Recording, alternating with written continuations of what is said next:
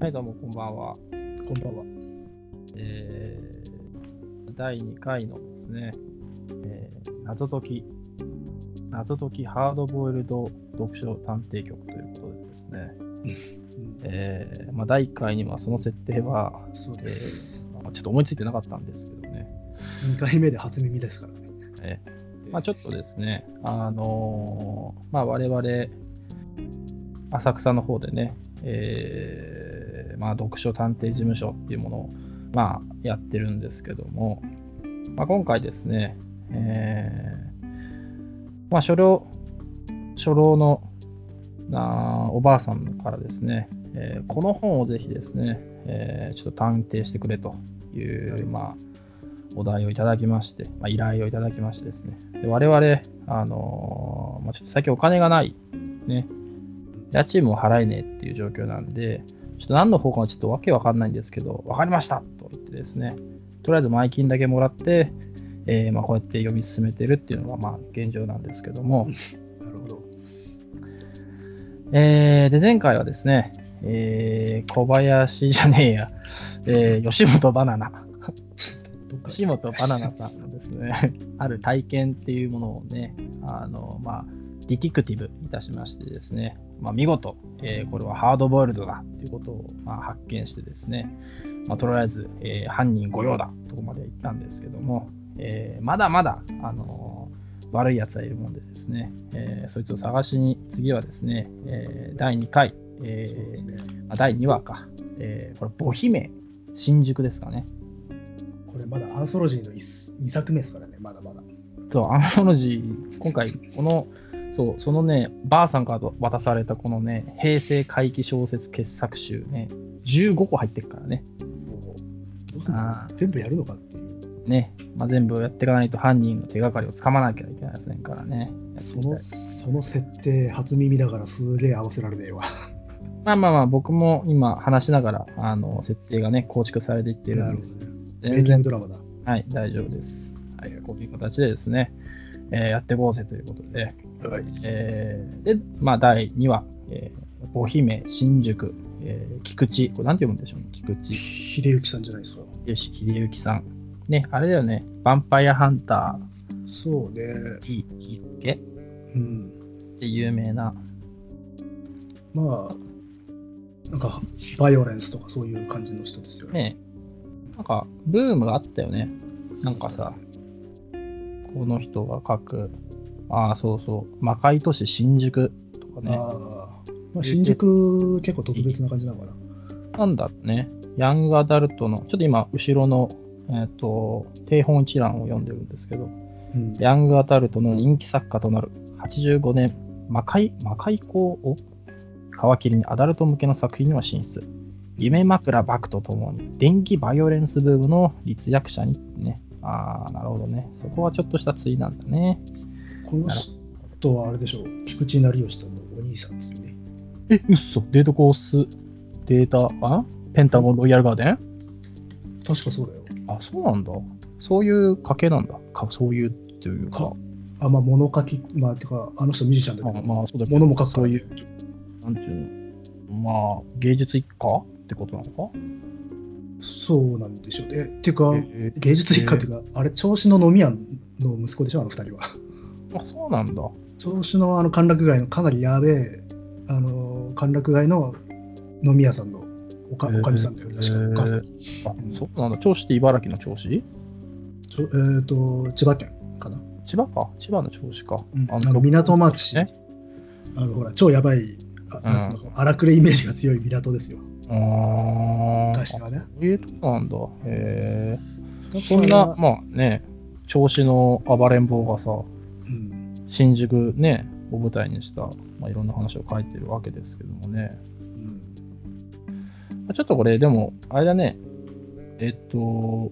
ぶっちゃけて言っちゃうと、これどうかね、お姫、新宿は。まあとりあえず意外だなって思いましたねあこういうの書くんだなっていうああ、確かにヴァンパイア出てこないもんね。うん、でまあうんまあこれも不思議な話だよねまあまあ、そうね。不思議だね。まあ、怖がらせるような回帰じゃないもんね。あとで、僕結構これね、惜しかった感じあるんですよね。おう惜しかった。ほう。なんか、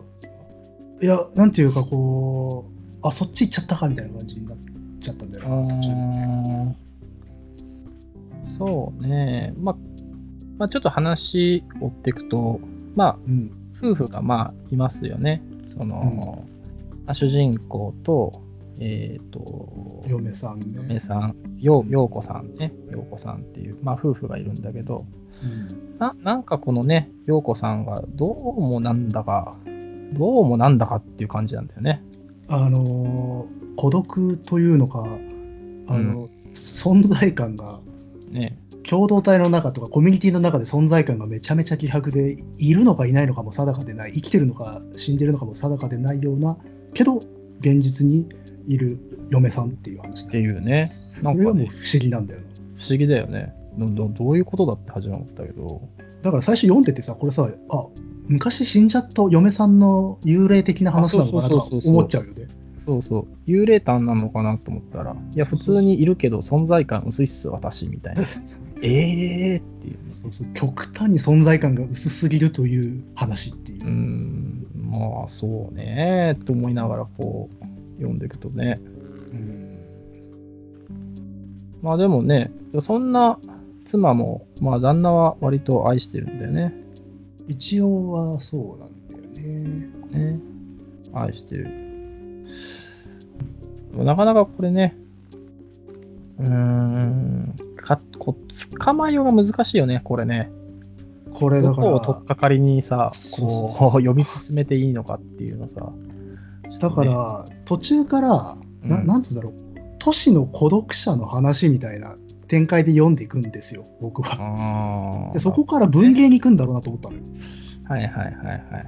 い。で、まあ、結果、この奥さんはどうも、まあ、不倫をしているんではないかっていう話になってくるわけじゃん。なりますね。で、おこんな人でも不倫するんやなっていう感じで、うんまあ、旦那は尾行をしていたら、うん、その不倫相手とおぼしき男というのが、これまた奥さんと同じような人だったと。あ存在感の薄いね。そうそうそう。で、そこがね、一番上がったとこなんですよ、僕は。うんうんうん。あっつってそこでおちょっと引き込まれるなと思ったんだよ。はいはいはいはい。まあまね、あなんかそういうね、人たちが、なんかこう、一人だとわけわかんないけど、他にいるとちょっと不気味な感じはするよね。そうね。そうするとなんかちょっとこう、なんて言うんだろう。世の中で本当に引き寄せ合うべくして引き寄せ合ってしまった2人の出会いみたいな話になってくるし、あるいは、はもうちょっと頂上的な方にも持っていけるし、うん、どうすんだろうなと思って、結構ここら辺で期待値がぐっと上がったんだよね、あのそうね男が現れたところで。うんうんあの特にあの男の方のさ素性もさその主人公が探ったら、あのやっぱし近所の人から挨拶無視されてるうん。そうそうそう。なんだそこそれはって。 そこが一番ね面白かった、ね、影薄い二人のね、変わった不倫っていうね。そうそうそうそう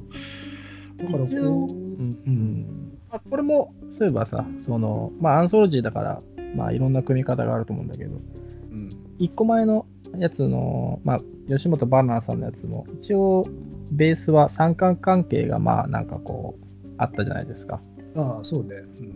まあそれをまあこっちでも三冠関係はまあ受けてるっちゃ受けてるんだろうね。うん、なんか流れは追ってる感じだよね、ねそこは一応なんかこうアンソロジーのまあ組み方として持ってきてるのかなと思ったけどね。コンセプチュアルなのかなうん。まあ、 これでも結局さ、まあ、正直に言えばもう、ね、結局は男は、まあ、女性に握られてさ、うんその、影の薄い、まあ、不倫不倫した奥さんと影の薄い若者が、まあ、どっか行っちゃうっていうね。で2人はこの世のこの世にはもう居場所がないっていうああ、この世というかこの世界だなとかこの宇宙に居場所がないっていう人たちなんだよな、まあ、そこまでなんでお行っちゃったのかっていうのはね、なかなか、この中からは読み取るのは、なかなかね、私の読解力ではちょっと足らなかったですよね。まあ、最後もなんか、うんいきなりだもんね、その、新宿のさ、どこかこう、ビルのどっかでさ、このなんかコンクリ剥がして、コンクリ剥がして、まあ、敷石か、敷石をなんかこう、に4メートル、2メートルぐらい剥がしてさ、して剥がした跡があるそうそう、あると。それはねちょっと僕笑っちゃいましたこれ、これね、うんねそこにまあ溶けたコンクリートを流し込んだんじゃねえだろうか、みたいなね。うんそれが、あの二人の墓標なのだ、みたいなさ。だからこれさあの母姫新宿ってなって、まあ、要はあの新宿のあの都心のあのビル高層ビル群をこう、うん墓標に見立てているのかなという、まあ、振りをしていたわけじゃん最初。うんでまあ読み進めてそうねったら振りじゃなかったっていうことなんだうんよ本当に、あれが墓碑でした、みたいな。ボイでしたっていうさそこが多分一番ミソっていうかフックなんだろうけど僕は割とずっこけてしまったとま思うんあ、ですそうだねね面。白いっちゃ面白いんだけどな多分ねその辺まその前にいろんな可能性あこういうふうにいくのかなみたいなのとかが結構自分の中であったのでそ,、っちかそうねってなっちゃったのあんなこれどうなんだろうね。まあ、これ単語で読むとなんか、わーって感じだけど、なんか、あ、でもこれさ、そもそもその、東京来たんっていうさ、まうあ、多分短編の中の、まあ、一編ああなるほポイントだよね。まあ、今、定本読むとさ。だからやっぱり、はいその、全体読むと、やっぱりその中の一つとしては、何か、ちょっと違った読まれ方ができるんじゃないかね。これはね、そうかそうかその短編集のコンセプトにとか文脈で沿って読めば、うん。い割とこうグッとくるのかもしれないね。来る可能性も全然あるよね。まあ、とにかく東京っていうものに対してあ、うん、のね、一つの、まあ、回帰話ってことでね。まあだからアイアイディア一発勝負なとこあるんでしょうな。うん。まあでも、うん。あれだね、でも、まずさ、新宿の高層ビル見てさ、なんかこう、母碑だな、みたいなさ、 もうまあ、そういう直接な言い方はないけどさ、そういう無機質な感覚ってもはや、あんま今もうないよね。だからこれもやっぱしちょっと古いんでしょうね。かな感感覚としてはもうだってなんつうのこの要は都市都市が孤独であるとか都市が極めて死に近い世界であるっていう発想自体も今そんなないでしょ。ないよね。あったのかね、昔はねい。やーあったんだと思うよ、やっぱしう、んそのめめちゃめちゃ都市がこう膨張していくっていうのをリアルタイムで見てきた人たちはの危惧というか、なんかこあう、アイデンティティクライシスみたいなものっていうのがあったんでしあょっ、たのかもね。街に飲まれていくみたいな不はい安はい感、はいはい。だからこれさい、最初読んでて、これ、うんポール・オースターみたいになるのかなと思ったのよ、あそういう都市のあー都市の孤独者、はいはいはいはい。要、は刑事上学的な観念としての孤独を実際に物理的な世界としてこううん具現化してしまう孤独っていうの。あああいううのやろうとしてんのかなって思ったら、 こココンクリコンクリートをひっぺがした跡があるっていうね。そうね埋まっちゃったもん。 そうそうそうコーヒーですみたいな。でも、ポロスターみたいなことやろうとしたんじゃねえかなと思うんだけどな。ジャパニーズポール・オースターこと菊池わからんけ菊ど。池秀行。うんてか、ポロスターの方が後か。あとなのかなんどうだろうね。まあでも、なんかちょっとこう、接近してたなっていううん。ところもあるし、そうだね。中盤まではそんな感じだよね。あとはね、嫁さんの感じがなんかあの、古い吉吉の陽子みたいな感じがして、えーどうどういう話それは。あまあちょっとこう、まあ、精神的にちょっとこう、病んでしまっている恋人の話なんだけど、そそういう風にも読もうとしちゃってたからね。ああ、そうね。でも初めの方はそういう感じだよね。そうそうやっていろんななんかこうこうかなああかなって思ってたところ一番すげえ脇腹かからいきなり殴られたような感じがしたんでびっくりしたっていうかおーおーお墓かっつってお墓だ。まあねじゃあ、とりあえず、犯人はポール・オースターということでね。解決しました まあ、とりあえず、これは解決中か、まあ、なんつうか、まあ事まあ件まあは起きてないみたいなね。短いこうこそう商品って小品だからねうん、ちょっとこれはね、あのそもそもあの事件が起きなかったということでね。はい。うんまあ、ちょっと一旦、これは OK。OK だ。 OK お前はもう出て行っていいぞと。ええ今、我々はちょっと、この母姫をですね、我々の、あのー探偵局から追い出したところですけども。なるほどえー、で、次の方どうぞで入ってきたのが、えー、光堂赤いバ赤カいバックさん。ねえこれは期待した回。ね、ベテランベテランが出てきまベしテたランだで、これいきなりさ、でもいいよね。広辞苑って妖怪という言葉の定義を知ろうとするとっていうさ、いきなり妖怪出てくんだっていうさ。うんこの話はでもあれだな、渋かったな。えしんどかったえいや、渋かった。あ、渋いよ、渋いよね。そうだって妖もう怪っていうのにして。うん。まあ、全体的にもう終わっちゃった話をもう一回話してるって感じだよね。そうだね。うん。記憶の話だね。話だもんね。しかも入れ子で、2個の入れ子が入っちゃってるから、うんまあ渋いっちゃ渋い。でもよく良かったですよね。まあ、前半はね、その、まあ男がさ、もう、たびれた感じの男が、まあ二十数年ぶりに新宿に来るとさ、なんかこう、映画館の、なんつうのまあちっちゃい映画館の前で行列ができてると。うん。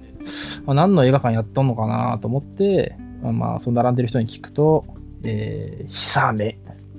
火の雨と書いて。あ火やそう、火の雨とかひさめ。あれこれはもしかして、えー、地味八代、文彦監督の、つってさ、この、まあ、疲れた男がうん。回回想というかさ、道、道やしろかな。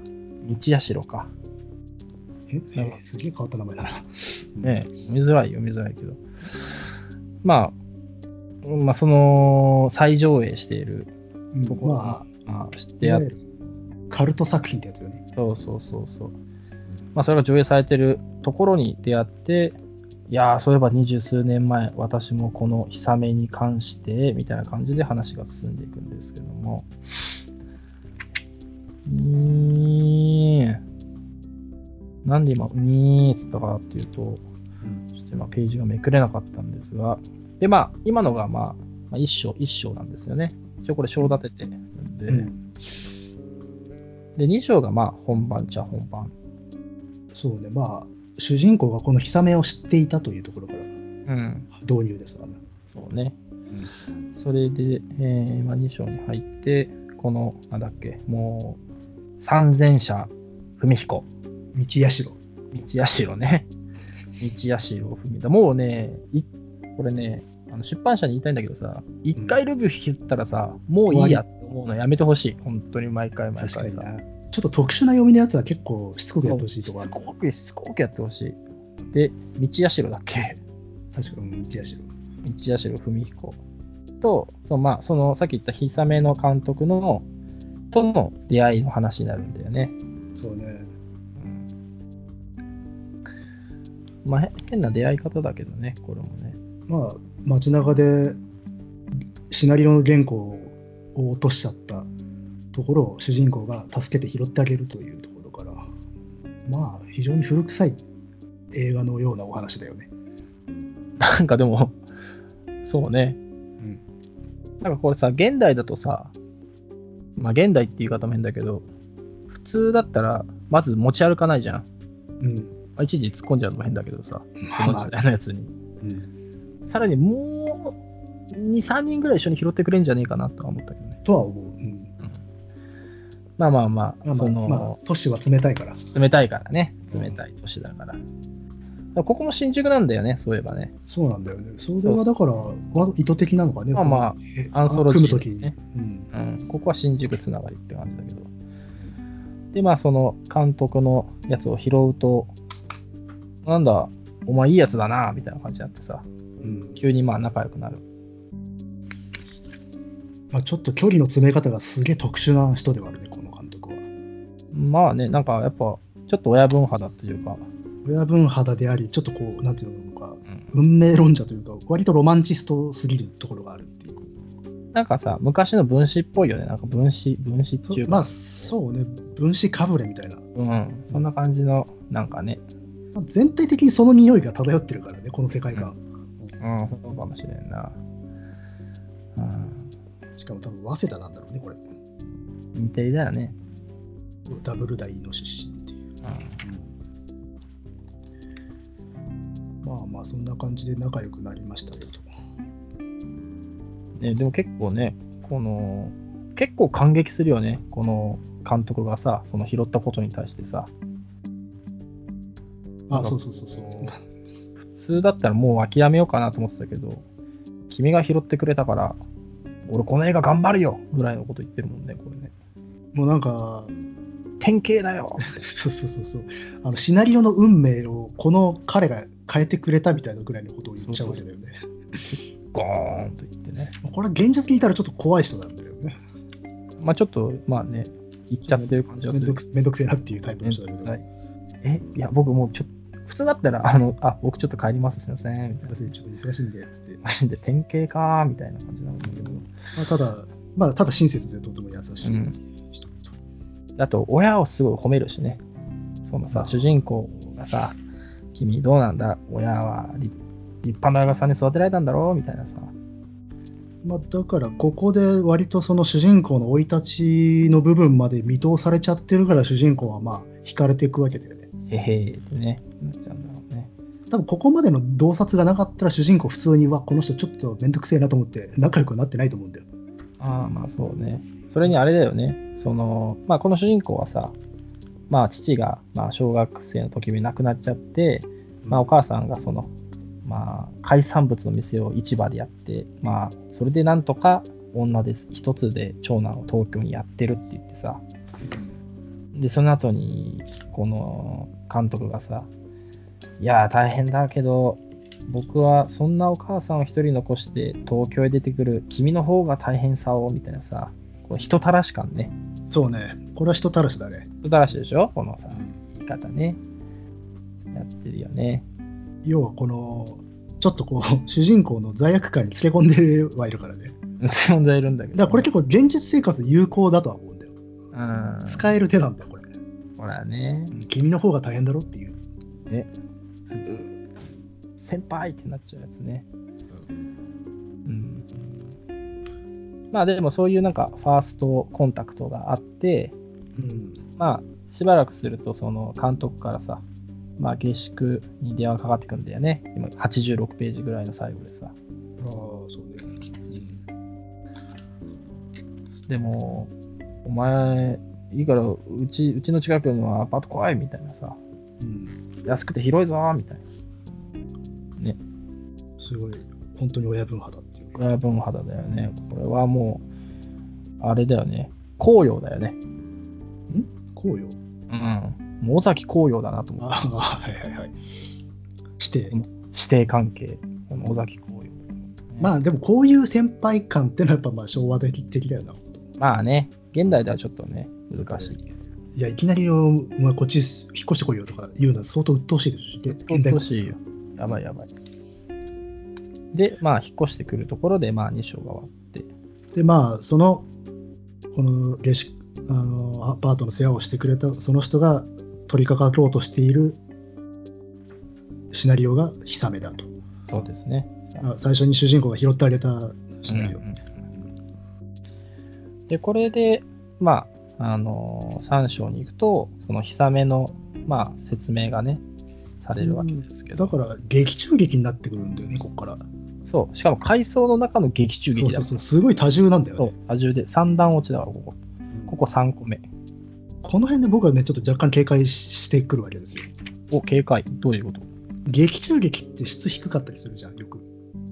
ああ、そう。ああの劇中劇というもの自体ががじゃなくて、劇中劇の中に出てくる映画とか、ああ、そうい作うことね品が実はちょっとはいはい片手落ちというか、質がまあ低かっまたありするまじあゃん。ね。はいはいはい。けど、これ高いですよね。いや、これね、めちゃ高いよね。高いんだよ、高い高い劇中劇が。劇中劇すごい高かったね。それで引っ張って、っていうかもあの、持っていかれんだよ。 そうそうそう。うんこれだって劇中劇だけでも読みたいもんね。そうそうそうそう。あ、だからこういう映画あったら、多分これいい作品だろうなとそ思う。うそうそうそう。これすごい。まあ、すごいざっくり言うと、この久めは終戦間近の、まあ、まあ空襲でもう家も何もかもなくなっちゃって、まあ兄弟2人だけ、まあ、頭のちょっと弱い7歳の弟と,、えーとまあ、14歳の兄が、まあ、肩寄せ合って生きる、まあ、うん放浪の話なんだよね。まあ、これだからあれだね、ホタルの墓ですね。まあ、ホタルの墓なんだよね。まあ、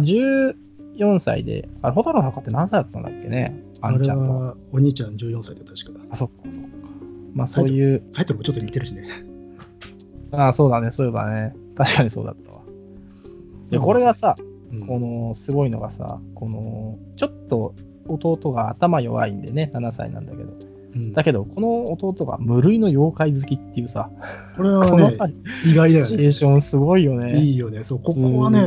いい思いつかねえと思うんだよ。これはね、すごいと思ったね。で、この少年は、まあ、普段は多分なんか結構、まあね、頭の弱い子なんだろうけど、妖怪の話だけには、その、関心とか興味を持って、うんちゃんとまあ、生き生き反応するっていうね。で、理解力もできるしね。だから人並みの子供ぐらいうんにこう、は話ができるんだよでね。きるんだね。妖怪の話ならね。うんこれはすごいよね。マジかっていう。だから、だから、とにかく妖怪がなければ生きていけないんだよね、このそうなんだよね。弟はねそうそうそう。もうそれがすごい大事なことで。ね。妖怪がこの少年、この子のとよ世の中をつなぐ、なんか媒介っていうか、うんね。つなぐものになってんだよね。ね。だからそれに対してね、兄がどういう感じでこう、 うーんうん自分たちのね、居場所を見つけていくかっていうのが、まあ、このヒサメっていう話なんだろうけど、まあ、いっぱい妖怪が登場するらしいよね。うん。まあ、ここにはその劇中劇の説明だからあんまりいっぱいは載ってないけどさまあだから多分本当に大林的な感じなんだろうな。あーそそうなんだのね現実とそのしょ彼が少年が思い描く妖怪がこう交錯して非常に淡いがよくわからないような世界っていう感じなんだろうな、多分。あー想像するだり。で一旦まあその説明が終わってで引っ越しのシーンなのかなその凌介うん凌介が、えーまあ、監督に呼ばれて監督のアパートへ。あとでまあ、監督の近くのアパートかてか、監督が実は大家さんだったってい。そううそうそうそうそうそうだからまあそこの手のひらに、まあ、乗っていくっていうねうんそして、ここからちょっと第三の男が出てくるという。うん、黒木っていうね、あのーなんだ芸術学科なのかな、まあ、絵描きの学校に通ってる同じぐらいの子が、うんまあ、その引っ越しを手伝ったりとか、まあ、そもそもそのアパートの、まあ、監督の代わりに大家さんみたいなことをやってるっていうのが、まあ、出てくるんだよね、黒木君。でこの黒木君と、えーまあ、主人公が監督に呼ばれてさ、うんこの、ヒサメがね、なかなかこれが難航してんだっけラスト。ラストどうしようかなみたいな感じなんだっけララストシーンの一番のこのハイライトああ、そうのだ決そうめのシーンで妖怪を登場させたいんだけれどもだ。うんうんうん。その妖怪をどういうふうに表現するかっていうことに悩んでいると確かにここは悩むね実際に作るとしてもこれはね、悩みますよ。あれ、その描写ってどっかで書いてあったっけその映画の最後の最後の描写ってどの辺に書いてあったんだあそれもうちょっと後になっててあとなのか。あ、そうかそうか。あ、とりあえずは、えっと、この黒木くんと主人公にシナリオを渡して、まあちょっと読んでみて、で、その最後のところでアド,、まあ、アドバイスというか意見くれませんかみたいな感じでやってアまイすデね。アちょうだいねっていうそうそうそうそう。でまあこの黒木君というのはいきなり出てくるんだけどまあここでなんとなくわかるのは黒木君というのは多分この監督に対してはなんていうのかこう指定でありちょっと、うんちょっとホモ的な部分まあ、のまあまあ、浸透してる感じはあるよね。あの、そあの、なんつうの、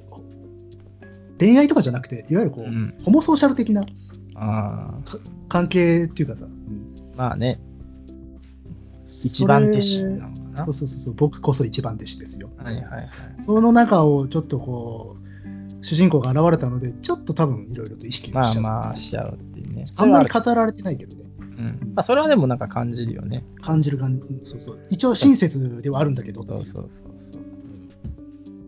でもこれ、あで、ここで、そのラストシーンの話があるんだよね。ここいいよね、このラストのさ、描写、これが99ページのさ、まあ、真ん中あたりなのかな。うんその、まあ、兄弟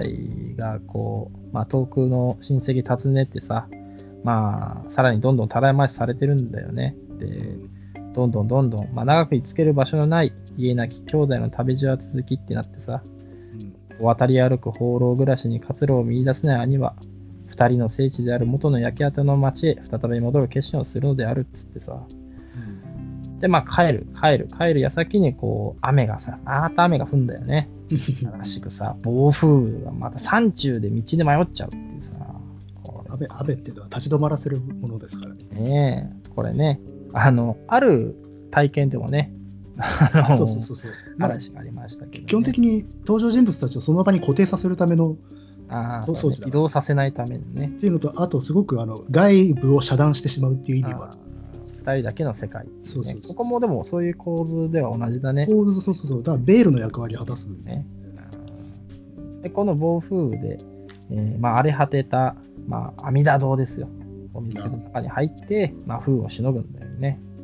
ここはね、本当だったら本当に泣いちゃう俺は。あ、まあ切なしいんだよな、これは切。ない。うん。ああ、お腹すいたかよってさ、こう、兄ちゃんが弟に聞くんだけどさ、うんこのうん弟は大丈夫だっつって首踏んだよね。でもさ、兄貴からしてみればさ、気持ちかったら言えようん誰も聞いてる者はいないからさって、多分さ、その親戚、親類とかでいる前でさ、お腹すいたっつとか言ったらもうぶん殴られてたんだろうね。だし、あと、そういうことを言うと、お兄ちゃんが崩れあのこ折れちゃうんじゃないかって思って、多分お兄ちゃんのためにも言わなかったんだろうね。うんで、まあ、この山越えたら畑あっからさ、なんか見つけてあっからって兄ちゃん言うんだよな。兄ちゃんはいいよな。しかも、ここもあの、とがきの部分でさ、主人公がさ、うん。名シーンであったって言ってるんだけど、名シーンであったって書くのにすげえリスキーなんだけど、読んでて、あ、名シーンだなっていいや、う。名シーンだった、名シーンだった。うん確かに、とわけで思いっきりね、名シーンだったって書いてあったね。これ、これ名でシーンよ読んで名シーンじゃなかったら、えってなっちゃうからね。そうそう堂々とした名シーンだよね。これはいいね。で、これでまあ、で、代わりにその弟がさ、あれ欲しいっつってか、まあ、お堂の外を指さしてさ、そうするとそこがこう、うっそうとした、まあ、森なんでしょうね。まあ、老木が生い茂っててさ、うんまあ、その幹から枝へ、ノ然カゲカズラの赤みを帯びた橙色の花が咲き乱れていたっつうのもな、あーいいね、この風景がね。うんそれが見聞の日だっちゅうんだね。見聞。この、見聞ってとこはいいですよね。ね。だってさあの、本堂の了解じゃねえっていう。そうそうそう。見聞持ってくるんかっていうね。そうそうそうこれもすごいね。これ、だからほら、全般的にはちょっと和なテイストの物語じゃない。うんうん。なの、に、ちょっとここから、なんとエキゾチックなところに飛ぶっていう、その内容なの、んだよね。うんてっきりなんかもっと本土のさ、まあ今も本土の話はもしれないけどさ、うんあ、見聞来るかみたいそそこすげえいいなと思ったね。な。ね。うんまあ、見聞はまあ奄美諸島の島々に出没した、まあ、代表的な妖怪で、沖縄に伝承されるキジムナなどと妖怪とよく似ていて、古木のせいなんだね。あ、だから木のとこにいたな。うんまあ、本堂でいうカッパに近いやつだよね。ああ、そういうことか、そういうことか。でも悪いジやムつじダゃも、そうだもんね。そうそう、悪いやつじゃない。悪いやつじゃないんだよね。そうなんだよね。ああ、いいやつだね。そうそうまあ、ちょっとここから先は見聞の、まあ、いろんなその特徴というか、特徴の話をバーってやってね。そんで、まあ、弟が、まあ、見聞たちがあの小津にやってきてるってね。うん少年の暮らしの中ではいつも遊び友達だった見聞。あの見聞が仲間を連れてやってきてくれたのだ。予備の国から選手が戻ってきたぞ。つってさおうでもこれあれだな、ちょっとこう、やっぱし、意地悪に見れば、やっぱし、まあ、ホタルの墓だよな。まあ、蛍の墓だよね。見た目ね。見聞は、まあ、ホタルだからね、これ。ね。ホタルっていうか、あの、同じようなものとして扱われてるから。これさ、どうなんだろうね。やっぱ蛍の墓受けてこれなのかな。じゃないかなと思うんだよな。ちょっと発表年代、ちょっと後で調べたいね。そうこね。うんれを そう逆だったら面白いね。逆に蛍の墓が さ、この光堂を読んでさ、これやーっつってさ。いや、どうなんだろうな。まあ、一応あれ、まあ、実体験に基づいてる わけじゃん。まあそうだそうだ。いやでも、そのホタルとかの日うん、あホタルの日と見聞の日っていうところは、やっぱしちょっとかぶるところあるから。そうだね。でもさ、かぶり方も蛍のやつをさ、見聞の日に置き換えちゃうっていうのは、そこのセンスすごいよね。そこのセンスはやっぱすごい。これはちょっとね。思いつかなくなってるつかないし、やられたら、うわーってなるもんな、これは。と思うな。ね。で、まあ、それなんで、えーっと、まあ、入っておいでよ、入っておいでよと、まあ、弟が言うんだよね。だから僕を見送りに来てくれたんだって言うんだよね。だから、そうだね弟の方はちょっとなんか、見送りっていうともう死んじゃうの、あれなのかなでも悟ってるっていうか、ね。ね。まあだからもう完全にお兄ちゃん一人が生きてくれればいいぐらいの感じにはなってる、感じになっちゃうんだよね。うんだから一つでもいいからあの日をここにいてくれって言ってるんだけど、うんでそれでまあ、お兄ちゃんが、マッチョレと、うん俺、なんかこう、畑の様子見に行くからって感覚でさ、うんこの兄ちゃんが、この雨の中を野外走り出てさ、巨木の幹にへばりつき、まあ今日よじ登るんであるって、もうこれ嫌な予感しかしないんだけどさ、まあそうで、うんねこれはね、俺この戦争が終わったら結婚するんだと同じぐらいそうの振りだよね振りだよね。俺、見聞の火取ったら弟に渡すんだみたいなさ。まあ、それで、まあ、最初の花を取って、続けて何個取ろうとすると、まあ、落ちちゃうんだよね。ドーンこうんう、きょま木の花を取るっていうことは落ちるってことですから完全にで、もちろんだけどう、まあ、一回は起き上がって、まあ、そのお堂の中までは戻ってくんだよね、ちゃんとね。兄貴は強いからさ。で、一その手にこう、花を掴んだまま、身を伸ばしてこう動かなくなっちゃうんだよで。弟に、その時にまあ何かこう言おうとして、こう、そのまま息絶える。うんこっからがすまたすごいよね。うんまあ、こっからが本当のラストシーンで、で、えっ、と、まあ、途方に泣け叫ぶ、まあ、弟の姿を取り上げるんじゃなくて、うんえーまあ、少年はまあその兄の死体に取りすがって泣いてる、まあ、起きて起きてよと揺さぶり泣き泣くじゃけるんだけど、まあ、その時にこの兄のね、まあ、死んでしまった兄の遺体の上に幻のように立ち上がるものを彼は見ると。うんでそれを見てそのお兄ちゃん死なないでって言ってた弟がこう生き生きしてくるんだよねなんでかっていうとそれは妖怪なんだよねこれがね弟弟の目には妖怪なんだよねそうねうんで思わず妖怪だしお兄ちゃんって夢中で叫んでるっていうだから兄ちゃんが妖怪になったってその弟はもうやったやったーってなってんだよねすごい絶望的だよねこのシーンでいやー絶望的だけどでもなんかあそうなのかみたいなあ兄ちゃん妖怪になってまでその弟をさああ まあそういう助けようとするのかっていうさそこもあってさで最後それそれはだから、あ一つの解釈よねそうそうそうれを巡る話になるんだよなそうそうこの後ねうんで最後はそのお兄ちゃん見て雨ば雨が火花散らしてる雨が降ってるそうだね見聞の日だよねって言ってまあ、まあ、火の雨日や日雨のシナリオがこのセリフで終わるっていうめっちゃ悲しい映画だよなこれな悲しいけどいい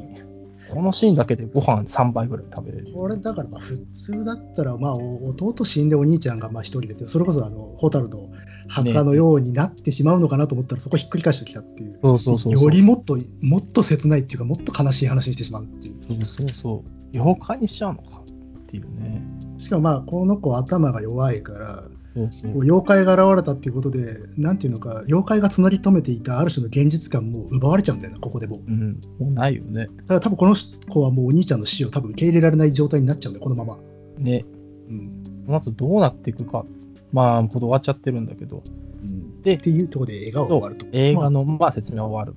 うんる。でここからがまた問題っていうかさ、まずそこまで、まあ、シナリオをその主人公と、まあ、さっき言った黒木に監督が渡してさ、じゃあこの妖怪よろしくみたいな感じなんだよね。うん、そうそうそうこのこのシーンのその妖怪をビジュアル的にどう表現しようかっていうそうそうそう案を確かにこれは悩むよ、悩むしさ、うんえっと作り手としては。あのーなんつうのか、特撮班に言えよっていうね。だから出す出さないも含めての判断を求めてるんでしょうな、まあそうなのかな。でこれまあ厳しいよね。普通出さないでしょこれだって出しようがね。そうそうそうこれはなかなかね、難しいですよね。でこの後、だから第4章はさ、な、なんなんだろうね。これだからさあの、まあ、ここからある種このしてあの弟子たち同士のある種の戦いみたいな師匠の取り合いみたいな話そうだよに軽くなってはいるんだけど、まあ、それはそんなに主たるテーマじゃないってでもないよね。ここは、なんだろうな。そんなに、なんだかいやだから深こくれは読やむっぱことがなかったんだよね。まあだからやっぱし主人公がこの作品を通して自分自身を見つめているということになるんでしょうね。ああ、やっぱそうなんだね。まあ、要はほら片親に育てられてってまあいろいろと苦労していて、で親に対するいろいろな思いみたいなものと多分このシナリオが重なるところがあるっていうようなことを今言ってるんだろうとは思うんだけど、うんだから自分にあのこのアイディア出しを依頼したんだろうってことになるわけだよね。そうね。でもこれも、まあ今110ページだと、その、さっきの兄ちゃんの妖怪化が、まあどっちなんだろうっていう話をしてるよね。少年の心の思いがああそう兄の死体の上に立ち上がらせたうん少少年から見えた妖怪なのか、それとも死んだ兄が形となって見せたのかっていうね、どっちなんだろうってやつだよね。さっき言ってた解釈の違いだよそうね。そうそうそうそう。でこの解釈の違いってつまり回帰か回帰じゃないかの分かれ目でもあったりするんだよね。ああ、そうね。俺はね、まあ、何や節が好きだからなんだけど、どうしてもやっぱ死んだ兄の心の思いが形となるっていうね。ああまあだからそれ回帰だと思うんだよな。そうそう、でもこっちは回帰なんだよね。そうそうそう。で、弟が、ああ、妖怪だっていうのは、これは、まあ、いわゆる神経のなんちゅうの。まあ、よく言えまば、あねよく言えば文学よ。まあ、そうね、文学か。まあ、そんな感じだって。しまあ、詩と言ってもいいかな。うん、だからこの、こういうところがこのアンソロジーに入っ入るにふさわしい部分かもね。ああ、こ怪これ異もか、怪異じゃないかそうってそうそうこと。これまでの作品もそうだったんだけど、やっぱし怪異とそうでないものの、ああの、境界線上にある作品群が選ばれてるじゃん。ああ、まあ、そうだね。ここまではそうだね。そうそうそ。ここから先はもしかしたら妖怪100連発かもしれないうかもし れない、ね。幽百鬼夜行みたい霊なそうそうそう幽霊がタンスから出てきましたギャーみたいなさ、まあ、確かにここまではそうだね、まだ今のところ都会的、うん、そう現代的な感じで。なんだよねここまでさすげえアーバンだよねアーバンだね。めっちちょっゃアとーバこンう意識高い系のアンソロジーになってきてるんだよね。いやどうなんだろう実い際や平成の初めのさなんかからチョイスするとやっぱアーバンって感じになるんじゃない、まあそうなんだろうね必然的にね、多分ねまあこれ第1巻じゃんなんか 2, か3巻からなんかどんどんサバービアっぽくなってくるかもしれないよねああこより郊外広がっていくっていうかああ時代的にもね。なんかそういうのもなんか読み進められたらいいと思うけど。うんまあそんな感じで、まああここでで妖怪争いをしていたらそう第3第4の人が現れたとそうね。あの、まあその黒木のお姉ちゃんが出てくんだよね。そうねで、黒木のお姉ちゃんが言うには、なんか黒木は最近調子悪いっすみたいなね。うんだし、黒木のお姉ちゃんはこの監督と、まあ、年頃の仲だと。まあなんか訳ありな感じがやれな感じなんだよね。っていう感じでちょっとこう展開変わってくんだよね、まあ、ここがもうきなんつうのか起承天の天だよねうん。まあね、でも、ここからなると、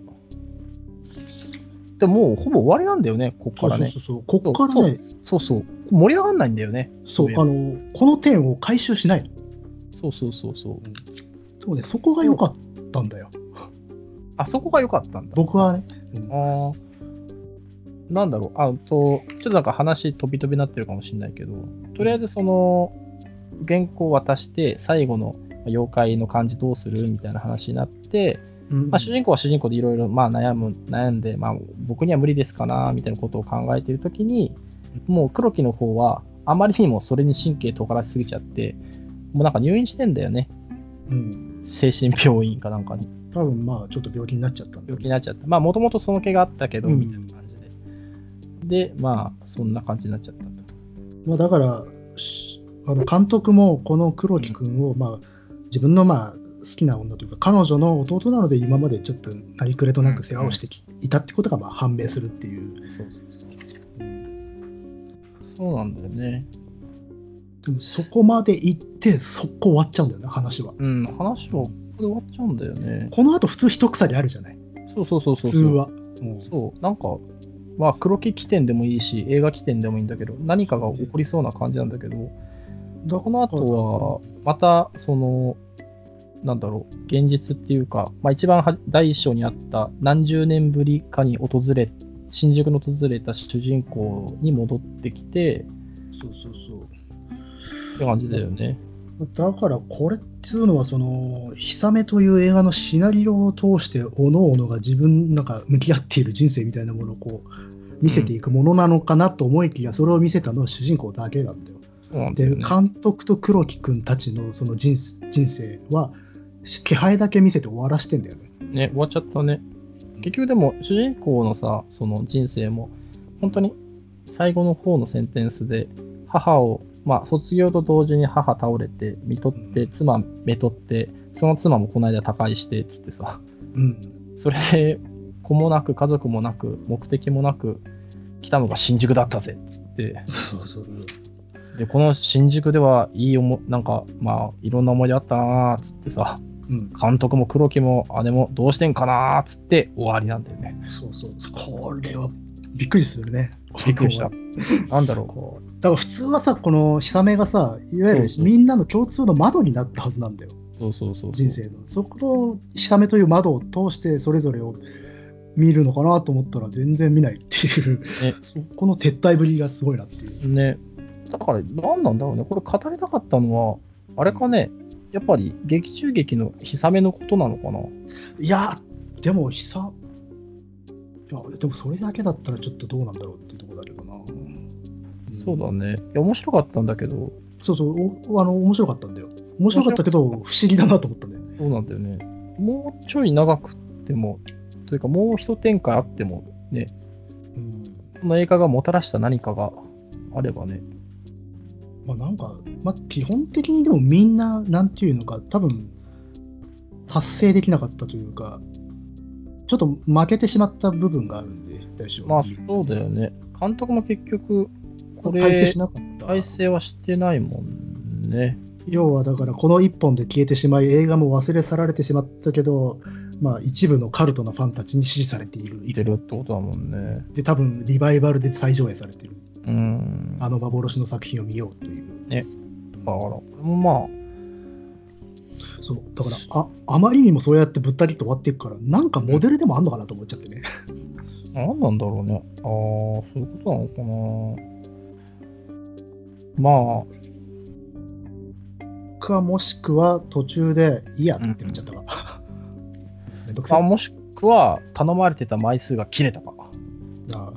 やべえ意外と言っちゃったわっていう、そうそうそう。あ、やべえ、やっぱだ三三段構造は長くなっちゃった、みたいな。そんなことないと思うけど、ちょっとこれももしかしたらさ、なんかのやつの連作とかなのかな。そんなことあああどうかなああり得るかもねそういうことんものかな。ちょちょっとわかんないけどね。どうなんでだも私はでもこのぶった切りで逆に印象に残ったなっていう気がするなどうなんだろうね。一応今、定本見てるけど、光堂、光堂っていうのが徳間文庫にあるみたい。で、多分これ一冊でとさ、うん光堂なわけないから、なんかもう中編ぐらいかこれ周辺、う。うんだから、文庫の方の光堂にはいくつか入ってるんだろうね。うんそっちで何か関連があるのかなか、うん、あるかもしくはなくてもまあ雰囲気ある一定の空気感みたいなものの中の一編なのかもしれないな